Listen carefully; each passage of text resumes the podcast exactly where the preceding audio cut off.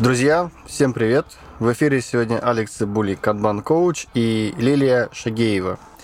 Лилия лидит change и внедрение гибких методологий в компаниях Казахстана. Строит устойчивые enterprise системы, где даже мышка будет искренне хотеть исполнить свои SLA и работать итерациями в команде, понимая свое OKR. Лилия, привет! Алекс, привет! Друзья, сегодня тема нашего подкаста кейс Kanban Forte Казахстан, кейсы про Kanban метод. И следующим мы хотели бы представить нашу рубрику «Знакомство», в котором будет три вопроса, и наш гость больше расскажет о себе. Лилия, готова? Да, давай. Первый вопрос. Любимое хобби или спорт? Давай немного расскажу. Я занимаюсь шоссейным велоспортом а, с марта по октябрь. А с октября по март обычно я занимаюсь только обучением, потом приходит весна и снова начинается сезон. Спасибо. Следующий вопрос. Лучше все просчитать или импровизировать? Для меня лучше все просчитывать. Я люблю цифры, люблю опираться на какие-то гипотезы и чувствую себя некомфортно в импровизации. Хотя иногда от контекста, полагаю, нужно учиться импровизировать. Угу, спасибо. И как работа в Change тебя изменила? Давай начнем с того, что работаю в Чинче не так много, где-то около 10-13 лет, но я заметила изменения в части эмоциональных и физиологических реакций на сопротивление. То есть, когда в начале пути мы э, садились с командами и генерили, как улучшить их процессы, может быть, как изменить подход в работе, обычно участники, как обычно, не хотели ничего менять, могли негативить, могли разводить определенную там токсичную культуру, говорить неприятные слова. И вот в эти моменты я могла действительно прям болеть, грустить. Я могла даже думать об увольнении и расстраиваться, почему коллеги не хотят слушать нас, ведь мы, естественно, правы. А сейчас, э, после таких митингов и во время, я в основном фиксирую реакции, слова, реплики, а потом уже рефлексирую и понимаю, что мы сделали не так. Может быть, где-то мы провели неправильные коммуникации, может быть, где-то действительно мы были неправы. То есть э, сейчас эмоциональный фон и, наверное, какие-то негативные эмоции, они меня, надеюсь, окончательно покинули, и я начинаю работать уже объективно, смотря 360 на ситуацию. Это интересная такая динамика. Угу. Спасибо. Давай переходить дальше. Лиль, расскажи, пожалуйста, о себе, о своем опыте. Где ты работала допустим, до Фортебанка, как пришла Фортебанк, все-все-все о себе. Давай, с радостью. На самом деле я начинала работать э, на горнодобывающей фабрике, и это был мой первый работодатель. Я два года ездила в село и наблюдала, как взрываются карьеры, добывается золото. И на самом деле оттуда мне повезло поработать с различными топ-менеджерами и ребятами, которые в тот э, тогда небольшой регион приезжали, приезжало много консультантов, и там как раз э, во мне зародились вот эти ценности кроссфункциональной работы, оптимизации процессов. У нас очень было много проектов по аналитике процессам, по инвестированию, по капитализации. И оттуда я переехала э, в столицу Казахстана и начала работать в Билайне. А в Билайне я проработала 6 с лишним лет, около 7, и основная часть моей работы там была как раз процессный менеджмент, автоматизация. А два года я проработала продукт-оунером в мобильных финансовых продуктах, это отдельный стрим. И оттуда я как раз попала в Фортебанк. Это был 2019 год. И в Фортобанке необходимо было поднять с нуля процессное управление, разработать архитектуру бизнес-процессов и, соответственно, потом а, сделать 2B-модели э, и автоматизировать. Так вот я э, этим небольшим а, путем своим попала в Фортобанк. Угу. Спасибо. Мы заявляем тему канбан метода в Фортебанк. С чего все начиналось именно вот в связи с этим кейсом? Да, давай. Когда мы начали организовывать это подразделение, на тот момент это была зима 19 И плюс-минус, когда мы уже окрепли, у нас появился определенный бэклог и план, а наступил ковид. Команда была новая, она была немного рассеянная, потому что в тот момент в Казахстане, в принципе, мы, а, наверное, не умели работать удаленно, особенно банк. То есть если где-то в Билайне мы могли уже тогда понимать, что можно подключаться удаленно, не обязательно встречаться лично, там это было сложнее. Соответственно, объявили локдаун, мы остались один на один с абсолютно новой командой, и необходимо было наш бэклог бизнес-процессов исполнять. Я, как руководитель этого подразделения, не могла позволить э, каждый день писать письма и индивидуально у каждого спрашивать статусы. И, соответственно, решила сделать сначала такой внутрикомандный канбан, завела определенные задачи и стикеры в инструмент. Джиры у нас не было, мы работали в Ютреке. И мы потихонечку начали э, внутри команды зарождать вот эти ценности, классифицировать задачи и начинать э, уже работать э, от срочности, от важности и формировали какие-то внутренние правила. То есть на самом начале это была такая внутрикомандная молоденькая история, которая на самом деле мне очень сильно понравилась. Скажи, пожалуйста, а почему решили все-таки использовать канбан метод? А, просто на самом деле в мире очень много фреймворков, методологий, подходов. Почему именно канбан метод? Наверное, потому что, когда я работала в Билайне, мы как раз работали в рамках проекта Кайдзен. А Я прочитала очень много книг по бережливому производству, бенчмарки Тойоты, а, цель. И оттуда вот именно канбан метод у меня зародился как такой план, что в следующей работе я обязательно должна его попробовать, потому что как процессник а, изначально я всегда привыкла работу визуализировать. И визуализируя процессы, с учетом того, что можно сделать из этого непрерывный процесс, где еще будет value какой-то для заказчиков, я, в принципе, только канбаны рассматривала. То есть э, у меня не было никаких других альтернатив, я сразу решила, надо делать канбан, раз такие условия. Угу. Спасибо. Скажи, пожалуйста, с чем столкнулись на первых шагах? Когда мы начали выстраивать поток, мы э, сели с командой, нарисовали его в Excel, разделили процессы, то есть это процессы, я подразумеваю, это наши таски на сложные, средние, легкие. Мы расставили экспертно у каждого VIP-лимиты, ну так, как каждый захотел. И вроде бы сделали классную доску, мы начали по ней работать, но, к сожалению, у нас ничего не случалось. Мы завели карточки, сверялись раз в неделю, и карточки на каждом этапе как висели, так и висят. А, было много оправданий, естественно, каждый говорил, где-то не согласовал заказчик, где-то не согласовали юристы, где-то я заболел, э, не пришел, уснул и так далее. И я тогда поняла, что не работает наш канбан, и мы, по сути, снова сели и начали пересматривать эту доску. Угу.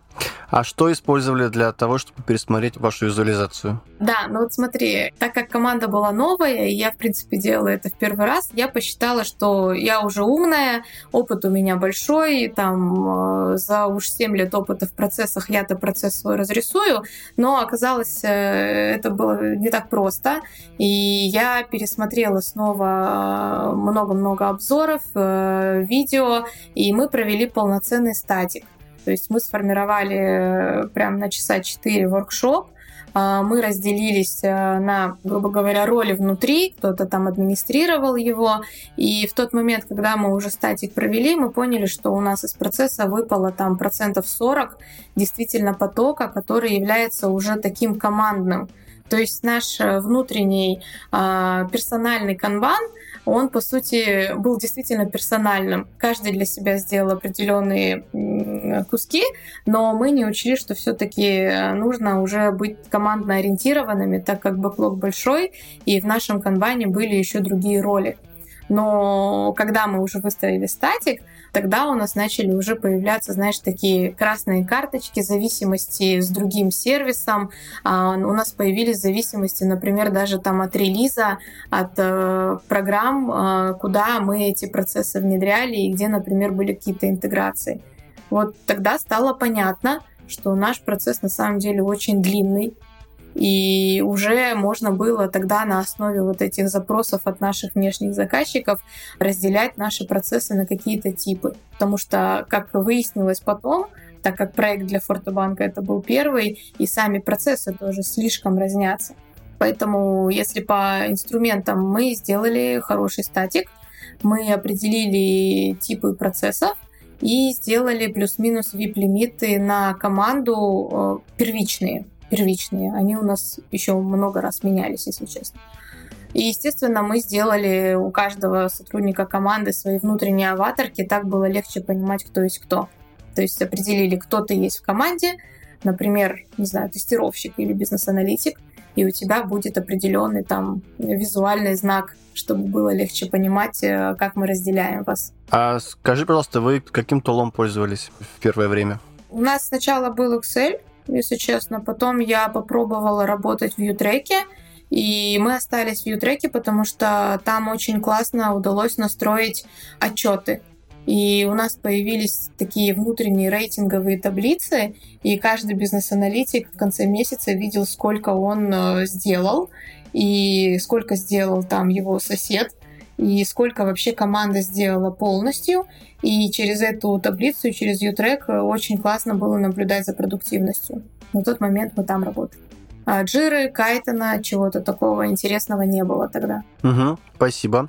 А скажи, пожалуйста, а как команда отнеслась к рейтингу, о котором ты рассказывала? Ты знаешь, к ней отнеслись шикарно все, кроме одного потому что как раз э, у одного сотрудника рейтинг очень сильно заваливался, и первое время из-за истории, что на удаленке сложно, потом появились другие хорошие истории, но через полгода получилось так, что мы командно с ним попрощались, то есть негатив на самом деле шел от сотрудника, который был очень низкопродуктивен. Но в основном у меня же команда была новая, у них были плюс-минус тише и проли, они делали процессы, помогая друг другу, и всех все устраивало.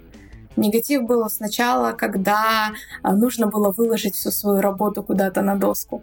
Вот это было очень сложно. Я думала, это будет просто. Скажи, пожалуйста, а как вот как раз ты с этим работала? Да, ты просто начала продолжать. Я, ты думала, что с этим будет просто, а как на самом деле было, и как вот, вот это такое сопротивление все-таки тебе удалось преодолеть? Изначально, так как команда все-таки была новая, э, сопротивление было, но оно было только вот в этом преломлении мышления, что если мы раньше работали через директивные письма, и никто из других коллег там из моей команды не видел мою работу, а теперь мы все видим работу друг друга, и все можем комментировать работу друг друга, для них это было очень необычно, потому что в тот момент э, вся команда ни разу никогда не работала вот в каких-то гибких методологиях, технологиях, и для них рабочий элемент — это было мое, грубо говоря, письмо. А теперь они видели большой бэклог, и первое время, знаешь, они ждали, что я на них вот этот стикер наклею. А я объясняла ребятам через базовые принципы, что не нужно ждать меня. Я там буду развивать для вас доски, процессы, буду помогать, но рабочий процесс ваш.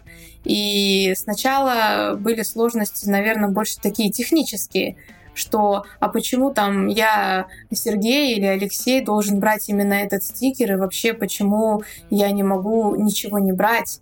Но месяц, месяц где-то ушло, Потом уже mindset немного поменялся, когда после каких-то обзоров все поняли, что так работать даже удобнее. То есть вначале не было абсолютного интереса, чем занимается твой коллега зачем нам вообще знать? У меня своя работа, я в своем домике.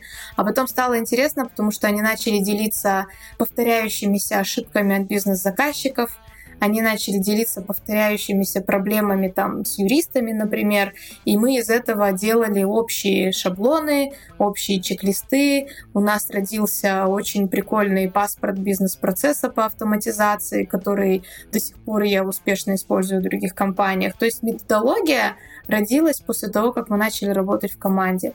А, это еще больше подтвердило все-таки мою любовь к канбану. Классно, классно. А скажи, пожалуйста, в процессе, наверное, возникали какие-то блокировки да, в работе ребят. А как угу. с блокировками работали? Кто работал, как работали, как вы их визуализировали в Ютреке?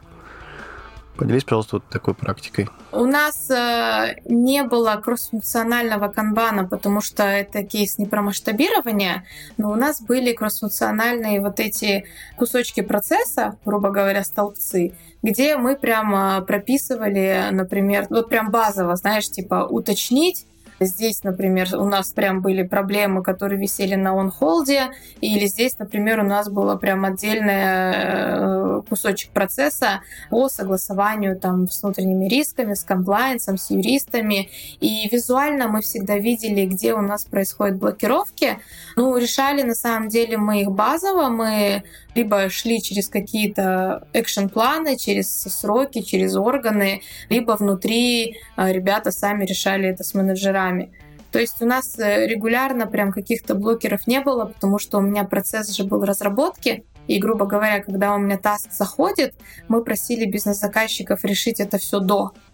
Но иногда это возникало внутри, но в основном это уже были такие маленькие энхансменты, которые не занимали много времени. То есть если масштабировать, я понимаю, там, какие были бы блокировки, но их только визуально можно решить. То есть э, деля на классы, что вот здесь мы потеряем деньги, здесь мы, например, нарушим какое-то законодательство, это уже, наверное, от визуализации самих стикеров. То есть прям крупных проблем в этом кейсе не было, но я бы, наверное, их просто отвизуализировала и разделила на классы. Угу. Просто на самом деле интересно, как эм, вы к этому пришли. Знаешь, зачастую бывают такие моменты, ну, в моей практике, да, что все не визуализируют какую-то блокировку, какая-то задача, какая-то активность висит, и типа, ну, кто и занимается, никто не занимается. И она висит там по полгода и более. И в моей практике хорошая история, когда кто-то берет все-таки лидерство и такие вещи прям или берет один, или все-таки доносит до всех, что блокер тоже нужно решать. Слушай, ну она, когда висит долго, ее же видно. То есть э, видно? я очень относилась, э, если честно, нехорошо к тому, что задача висит больше, чем там X дней, и мы примерно знали, сколько задача должна там провисеть. Вот это как раз кейс, возвращаясь э, к сотруднику, который у нас вывалился из команды. Его стикер висел настолько долго, что уже другие коллеги при всем там уважении задавали мне вопросы как менеджеру, а почему наши стикеры куда-то бегут, а его стикер постоянно висит. И даже разбирая там внутренние проблемы, оказалось это типичный человеческий факт. То есть это видно, и здесь э, у меня команда очень потом из-за этого рейтинга аллергично относилась к долго висящим процессам. Они поняли, что чем больше мы процессов выдаем, тем быстрее мы закроем проект, и тем больше, например, мы получим бонус и благодарность от руководства. Я же как проект это завернула, и у ребят была общая большая цель. И тогда они сами, если честно, подключались и говорили, а что такое? Почему так долго? Почему это здесь вообще висит? Надо что-то с этим делать. По идее, это была очень, я думаю, культурологический тоже фактор, как они поменялись от начала и как они потом начали вместе работать еще и разбираться Угу. Лиль, а расскажи, пожалуйста, вот э, прям если коротко, как до команды ты доносила цель, да, и, может быть, поделишься с нами, какая все-таки цель стояла? Если мы прям к практике пойдем, перед командой стояла цель за один год автоматизировать и оптимизировать 20% бизнес-процессов банка. Соответственно, чтобы это превратить в цифры, изначально я говорила тебе, что я очень люблю просчитывать, мы сформировали сначала полный каталог бизнес-процессов, разделили внутри на самые нужные для автоматизации и оптимизации и добавили вот этот скоп каждого списка бизнес-процессов в цели цели моей команде и в цели этого подразделения, прям годовые. И у моей команды в виде целей это как раз были вот эти списки всех бизнес-процессов, которые надо от идеи по их там оптимизации и изменению до тестирования, внедрения и разработки приказа на прот и выката сделать. И процесс состоял где-то минимум из 12-13 этапов, который включал в себя еще внутри, например, там разработка в работе готова, тестирование в работе готово. И их общая цель была выполнить этот проект.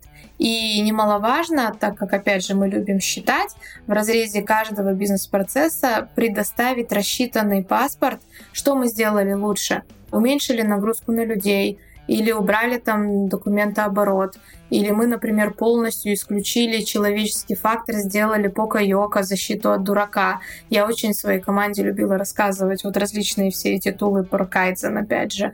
Что изменилось критично для банка, чтобы, например, мы перестали платить штрафы за что-либо. То есть э, мы еще иногда внутренние контроли внедряли. Общая цель была классная но сам проект был, по идее, тяжелый, но так как мы всю работу для себя визуализировали по максимуму, мы очень его успешно сделали на самом деле. То есть за этот год, э, я думаю, там команда высококвалифицированных консультантов не сделала бы и половины. И ребята были заряжены, они верили в эту цель, они понимали, потому что у них это все было рассчитано, визуализировано, и все было очень понятно. То есть, когда правила понятны, ты понимаешь, как по ним работать, а потом получается такие конвейер. Или вытягивающая система, да, потому что вы начали использовать практику вип-лимитов. Да, да, это вот следующий интересный кейс был, как ребята потом друг другу начали помогать. Давай перейдем к этому кейсу. Да, мы немножко затронули, да, что этот рейтинг и что было дальше. И вот команда начала потихоньку развиваться. У команды была визуализирована работа, у команды была практика VIP-лимитов, у команды было прям ясные цели, правила ясны. Прям ты это очень красочно и хорошо рассказала, прям очень интересно. А вот на протяжении всего вот этого года, да, с которым вы работали, Можешь там описать, как это все менялось, да, как все это развивалось, как все это эволюционировало? Давай. Я буду смотреть на нашу модель зрелости канбана, то есть как раз чтобы это было и к топику, да, и к обычной реальности людей, потому что мы часто уходим в названия, в тулы, в инструменты и не говорим обычным языком, да. То есть если изначально uh-huh. у нас э, была такая рассеянная зрелость и была четкая задача что-то сделать, а потом мы перешли уже в такой командно ориентированный процесс, установили VIP-лимиты, и иногда ну, бывает кто-то мог уйти в отпуск, кто-то мог, например, забить, э, кто-то заболел. А, проводя там какие-то командные встречи там пополнению и ретро, иногда ребята видели, что вот у меня уже остался там последний стикер, грубо говоря, я бизнес-аналитик, отвечающий только за этот класс процессов. Мы разделили там ребят по ролям, то есть иногда коллеги, которые разбираются в кредитовании, например, лучше, они занимались только процессами кредитования, так быстрее просто шло. И в этот момент коллеги, которые занимаются процессами HR, видят, что у кредитования полный завал. А у нас цель проекта одна, бонусы одни. Мы еще рассчитывали же среднее время от начала до конца на процесс. И они видят, что если сейчас тут завалится, у нас общий рейтинг продуктивности пирог не сложится. И я один раз застала своих ребят ночью в сети в онлайне работающими. Я позвонила и, естественно, спрашиваю, вы почему ночью работаете? Это непродуктивно. Удаленка это не значит, что надо работать весь день и всю ночь. На что мне сказали, слушай, у нас там количество, грубо говоря, задач к концу месяца сейчас не сложится. Я просто помогу, у нас все хорошо, претензий никаких нет. И в тот момент я поняла, то есть ребята не поняли, а я поняла, что у меня началась зарождаться вот эта T-shape культура, когда ребята стали тишейпиться, помогать друг другу, э, не прям прямой экспертной помощью, они начали помогать друг другу какими-то мелочами. Давай я тебе там заполню паспорт, давай я тебе помогу со схемой, давай я тебе напишу какой-то документ, или давай я схожу к IT, к ребятам в разработку, чтобы уточнить, правильно ли написано тех задания. То есть они, сами того не осознавая, начали настолько хорошо тишейпиться, что мы до сих пор дружим, мы до сих пор общаемся, и я вот до сих пор, когда работаю или пересекаюсь с ребятами, вижу вижу, что у них вот эти ценности остались. Если обычный сотрудник задает вопрос, я же свой стикер выполнил, зачем мне еще кому-то помогать, я пойду спать. А сейчас ребята всегда работают мысли немножко шире, out of the box. Знаешь, они так смотрят, а чем я могу помочь команде? У нас же одна цель. И вот это самый, наверное, главный результат, который я хотела получить как менеджер при работе с командой. Я перестала им давать приказы, я перестала давать им задачи, они начали делать все сами, вплоть до того, что потом начали сами презентовать результаты проекта, на коллегиальных каких-то органах, мы же про банк говорим, и мне очень понравилось быть лидером, знаешь, а не менеджером. Угу. Золотые слова. Мне понравилось быть лидером, а не менеджером. Ну, это было очень крутое состояние. Я даже сейчас о нем рассказываю и начинаю скучать, потому что у нас очень классный год был тогда. Тяжелый, но классный год.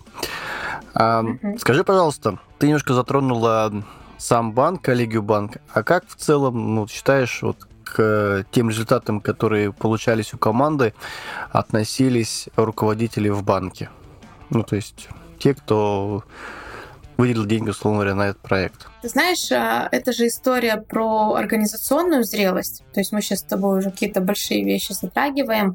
Естественно, классические э, банки поделились люди на промоутеров изменений, на детракторов, на пассивов. Но так как заказчиком у нас было правление, деньги выделились на проекты и на команду вот, ребят э, моих бизнес-аналитиков.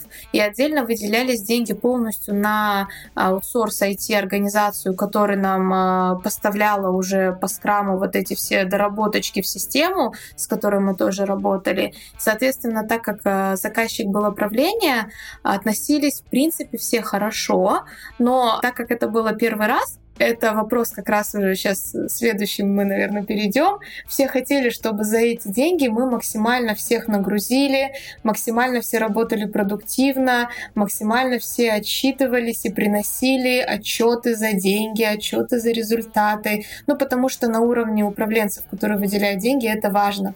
И тогда я сейчас тоже уже с годами понимаю, у нас не хватало, наверное, какого-то опыта и зрелости, чтобы приносить не только отчеты за деньги, а именно работающие продукты. Мы их приносили, мы их делали, но мы постоянно почему-то уходили вот в историю про утилизацию, про оплаты, про счета, про результаты. Поэтому иногда относились тоже негативно, видя иногда, что у нас рой не бьется, ну, то есть они же как? А, заказчики что хотят? Мы хотим дать вам денег, а вы нам еще косты порежьте и покажите экономию. А в рамках диджитализации и автоматизации ты не всегда можешь срезать какие-то косты прям как пласт из бюджета. Это же про операционную эффективность. И тут мы считали наоборот, что давайте считать выручку на количество персонала, и тогда это будет производительность одного сотрудника средняя, а не просто, как мы потратили там, не знаю, 100 миллионов, а вы нам должны вернуть в копилочку 300 срезов на костах. Так не работает. И вот это преломление тоже было немножко сложновато объяснить. В принципе, до сих пор в Казахстане мне сложно объяснить эту разницу. Отлично. А что было дальше?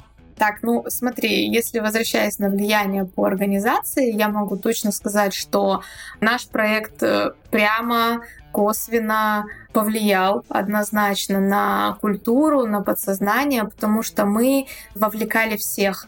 То есть мы не делали это одни, мы вовлекали каждое подразделение банка в то, чтобы они вовлеклись, в этот проект, сформировали какие-то процессы, пошли работать по новым правилам, и, соответственно, здесь мы очень хорошо всколыхнули, так сказать, привычную бюрократичную машину. И на самом деле культура, мне кажется, тоже с нашей помощью оздоровилась. Было очень интересно смотреть, как люди в январе с тобой вели диалог и беседовали, и как эти же люди, например, в декабре с тобой закрывают проект. Далее у нас еще пошла потом инициатива по масштабированию, но тут уже пошло масштабирование в части канбана в HR банка, скрама в продуктовых командах кроссфункциональных уже конкретно по продуктам. Там кредитование, мобильное приложение, но там уже работали другие команды. То есть я, по сути, была частью, пазлом вот этой всей истории про change, который был в 2019-2020 году. То есть я правильно понимаю, что в целом ваша команда, которая принесла результат, стала тем триггером для банка, для Форте банка, чтобы начать уже трансформацию, уходить от бюрократической машины, становиться более гибкими, более адаптивными и формировать команды, которые будут приносить результат. Я могу сказать, что да, но и не только, потому что это была такая совокупность, но наша команда однозначно была э, вначале таким непонятным отделом, от которого все что-то ждут, и как обычно, когда тебе непонятно, чем занимается этот отдел, на нас сначала валилось много вопросов, много было таких недвусмысленных посылов, мол, а когда же мы увидим результаты трансформации, когда же мы увидим результаты изменений, а что они вообще делают, но с со временем мы уже прижились как органическая структура, и, соответственно, многие, наоборот, приходили и говорили, а расскажите, как вы сделали вот это, а покажите там, как вы работаете в онлайн-инструментах. То есть э, потихонечку мы однозначно, да, повлияли на вот этот подход. По крайней мере, в части ценностей по открытости мы точно очень круто повлияли. Ну и проект закрыли. Результат мы точно дали. Причем мы проект закрыли реально круто, реально быстро. Мне кажется, это очень прикольный кейс вообще в целом. Я им горжусь. Если бы спросили, чем ты гордишься, вот этим кейсом я горжусь. Отлично, отлично. У меня следующий, на самом деле, возник вопрос. Мы с тобой, на самом деле, обсудили в рамках практики канбан метода визуализацию, обсудили практики VIP-лимитов, обсудили практики непосредственно правила явными, а мы с тобой, на самом деле, затронули такую интересную практику, как петли обратной связи. Это событие ревью каденции. Вот расскажи, пожалуйста, какие каденции все-таки у вас сформировались, какие события, какие обзоры вы все-таки использовали в своей работе. И, может быть, расскажешь, какие у вас э, события были на старте и как они эволюционировали. Просто на самом деле в Kanban методе э, в отличие от э, Scrum фреймворка, в Scrum фреймворке все явно описано, вот такие события проводить. А в Kanban методе мы идем к тому, что все-таки, возможно, есть какие-то события, и они эволюционируют в формате. Короткая ремарка. Да, какие у вас события и обзоры проходили? Ну, смотри, вначале это было так. Мы э, созванивались каждый день, пытались рассказать, что я сделал вчера, что я сделаю сегодня, что я буду делать завтра. Потом, если честно, мы от этого устали, потому что у нас работа велась на задачах. То есть у нас не было такого подхода про людей так как мы все-таки работали над одним проектом, у нас был подход на задачи, а задачи каждый день у нас не исполнялись. То есть мы не могли сказать, я вчера вот этот э, таск перенес э, в следующий этап, или я вчера, например, выполнил. Один день задача не выполнялась. А, после вот этих ежедневных там дейликов мы начали работать вот именно внутри доски регулярно и решили сделать э, тоже правило, там забили их в календаре, что мы встречаемся там теперь уже один раз в неделю. Один раз в неделю мы встречались, э, но там мы просто обсуждали такой бэклог, обсуждали наши проблемы. Это было там где-то около часа. Но в целом я потом а, поняла, что нам этого не хватает, и мы иногда очно прям приходили в банки, встречались э, часа по 3-4, где мы уже смотрели, э, наверное, на наши вот эти общие проблемы. А сейчас, конечно, можно сказать, что это была такая канбан-ретроспектива, а один раз в неделю это переросло в какую-то канбан-каденцию, где мы просто задавали вопросы, как мы можем улучшить, чем тебе помочь, может быть, там тебе не хватает хватает где-то полномочий. Но что было еще интересного, мне кажется, то, что потом на наши какие-то митинги начали подключаться наши хеды. То есть э, вначале э, на наши там Trello, ютреки реагировали как-то что-то типа ребята пришли и балуются, а потом начали подключаться наш там SEO минус один, иногда еще какие-то ребята. Но, конечно, на всю компанию ретро мы не делали, по сути, мы внутри просто делали такие обзоры нашего сервиса. Эволюционировали от вот этих ежедневных дейликов э, «расскажи, занят ли ты сегодня» до того, как э, «а давайте посмотрим, какие процессы и задачи мы закрыли вместе в течение там, этой недели или двух». И так было нормально. Вот мы очень то, что отчетность автоматизировали, нам это супер помогло. Ну и обсуждали, что берем из бэклога обязательно, потому что бэклог был супер большой. Угу. А, скажи, пожалуйста, при работе с командой использовал ли ты модель Kanban Maturity Model? Или ты была еще с ней не знакома? Нет, тогда нет. Я же до этого говорила, я была умной, самонадеянной, я считала, я все знаю. Я просто всем говорила, делай так, и будет тебе счастье. Благо, что я говорила, делай так, не в ущерб нашему проекту. Абсолютно нет, мне даже лень было ее читать, переводить, русской версии тогда я не видела. Ну, то есть я ее открыла и такая, о боже, какой-то большой слайд, и еще его распечатать и повесить на стену, нет вот честно, потому что я не была никаким там сертифицированным тогда специалистом, и у нас на самом деле и коучей-то в Казахстане не было, вот только сейчас появляются. Угу. Спасибо. Давай двигаться дальше. И вопрос, что сейчас бы сделала по-другому? Правильный вопрос. Наверное, все-таки бы прочитала реальных практиков, пообщалась бы с коучами, может быть, попросила какой-то бюджет на полноценное обучение, и тогда сопротивления либо каких-то нюансов было бы меньше. И когда мы разделяли процессы на самом деле на их типы и разделяли команду, кто там экспертен в том или ином там таске или процессе, я пренебрегла классами обслуживания.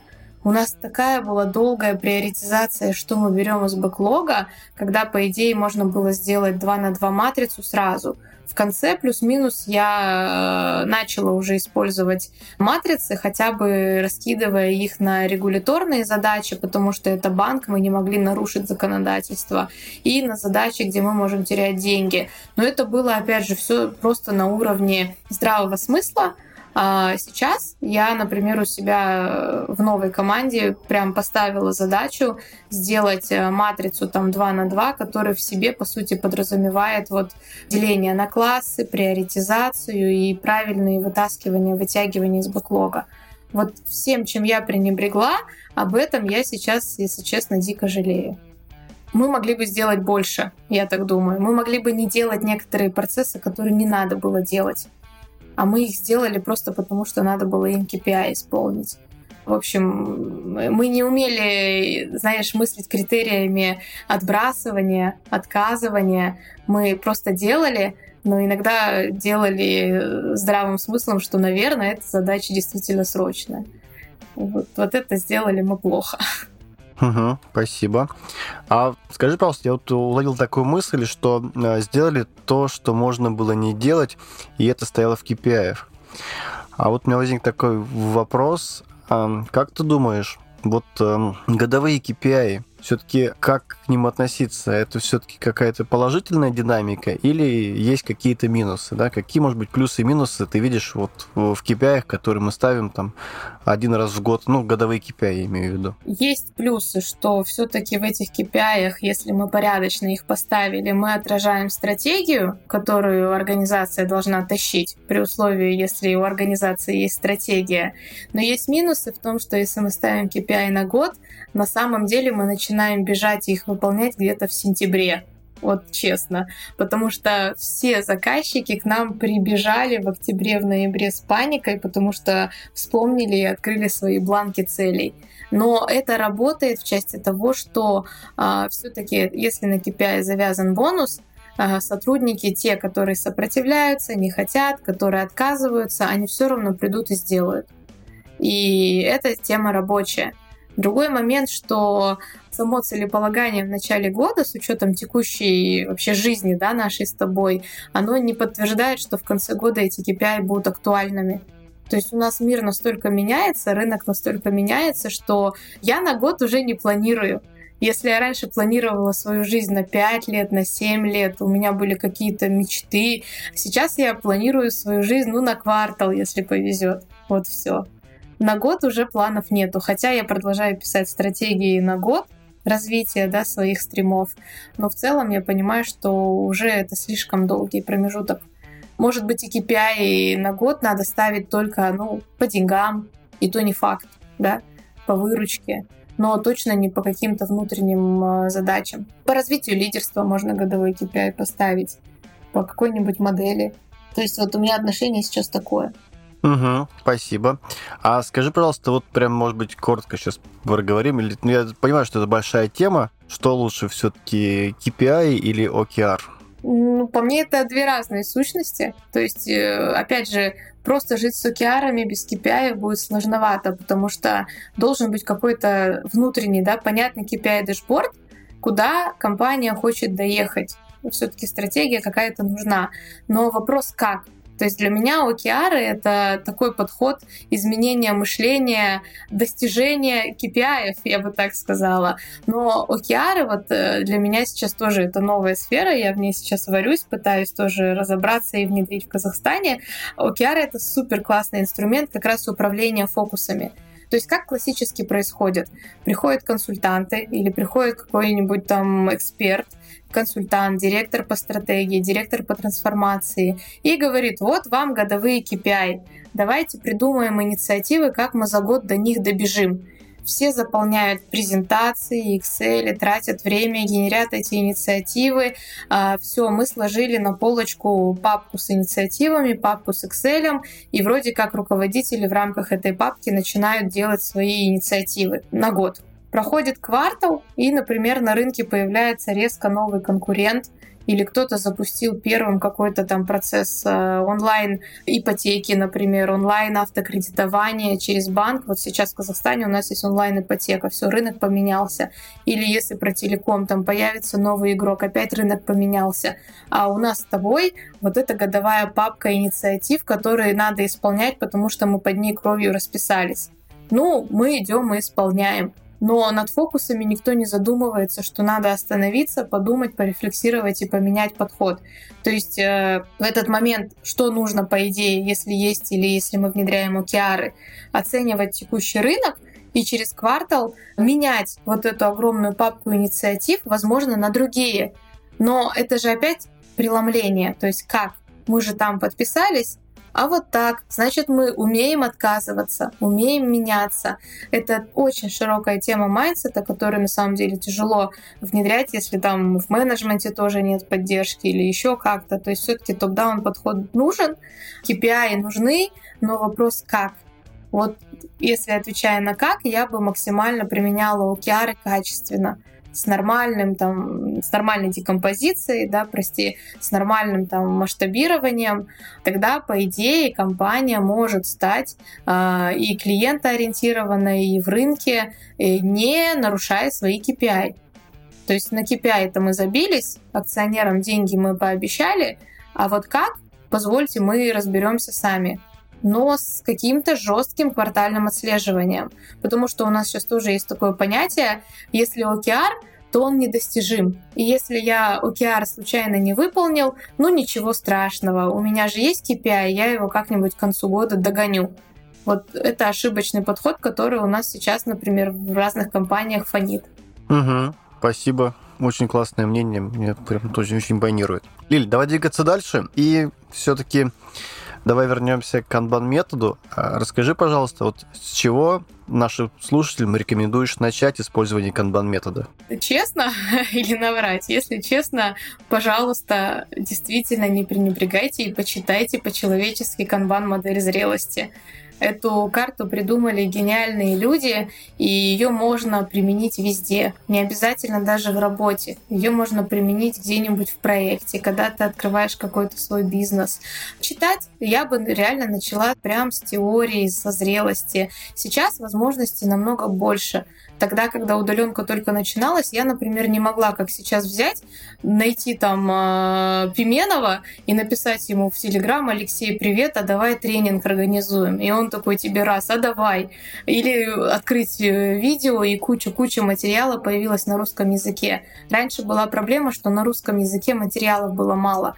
Сейчас вот за последние 2-3 года настолько это все бустанулось, поэтому, наверное, сначала все-таки порядочно научиться, не пренебрегать вот именно практикующими практиками, консультантами, которые работали в бизнесе, вступить в кучу, в кучу сообществ. Тоже мне сейчас нравится идеология, что в Телеграме есть много профильных сообществ, где я могу зайти, задать абсолютно непонятные вопросы, и тебе действительно найдутся ребята, которые ответят, которые даже ответят в личку. Было пару кейсов, когда мы с незнакомыми людьми просто делились темплейтами, потому что вот надо было, нужна была помощь. Поэтому по мне так максимальный нетворкинг, максимальное обучение, оно расширяет все-таки правила применения и масштабирования в компаниях. Это же вопрос как синдром Титаника, когда ты много лет работаешь, когда ты не начинающий эксперт, ты все меньше начинаешь хотеть учиться и думаешь, я и так умный. Вот я точно так же думала. Сейчас я об этом жалею, потому что невозможно быть умным и экспертным во всем максимально. Так что учиться, просто максимум для начала учиться и читать, а потом уже применять. Спасибо. Учиться, учиться, еще раз учиться. Да, у нас же есть такая культура. Я сначала попробую, сломаю, а потом открою инструкцию. Ну, то же самое. Угу. Отличное замечание. Лиль, предлагаю подводить итоги. Сегодня мы с Лилией Шагеевой, которая лидит change и внедрение гибких методологий в компании Казахстана, и которая строит устойчивые enterprise-системы, где даже мышка будет искренне хотеть исполнить свои SLA и работать итерациями в команде, понимая свой OKR, обсудили кейс Forte Bank Казахстан. Это в рамках кейсов про Kanban метод. Мы с Лилией обсудили ее кейс, когда начался локдаун COVID-19, какие использовали практики, с чего все начиналось, какие были сопротивления на уровне команды. Мы явно обсудили практику визуализации, практику VIP-лимитов, обсудили очень классную практику «Сделай правила явными». Лилия поделилась с нами своей практикой работы с петлями обратной связи, поделилась честно, откровенно, как к этому отнеслась компания и что результатом работы стало достижение тех целей, которые были поставлены команде, и затем большую трансформацию в Форте-Банк в Казахстане. Лиль, тебе есть что-то еще добавить? Пока я просто хочу сказать спасибо за твой подкаст, за эти труды, за сообщество, а, потому что такие вещи, они очень ценны, и когда ты только начинаешь, но в то же время стесняешься искать вот источники и обсуждать, можно воспользоваться вот такими ресурсами. Поэтому, Алекс, спасибо тебе большое. На самом деле эта работа большая, она требует э, больших трудов, вдохновления. Мне такой формат очень нравится. Я не раз еще буду возвращаться к твоему подкасту. Ну и всем канбан. Далиль, спасибо. Спасибо тебе. Пока-пока. Давай. Счастливо.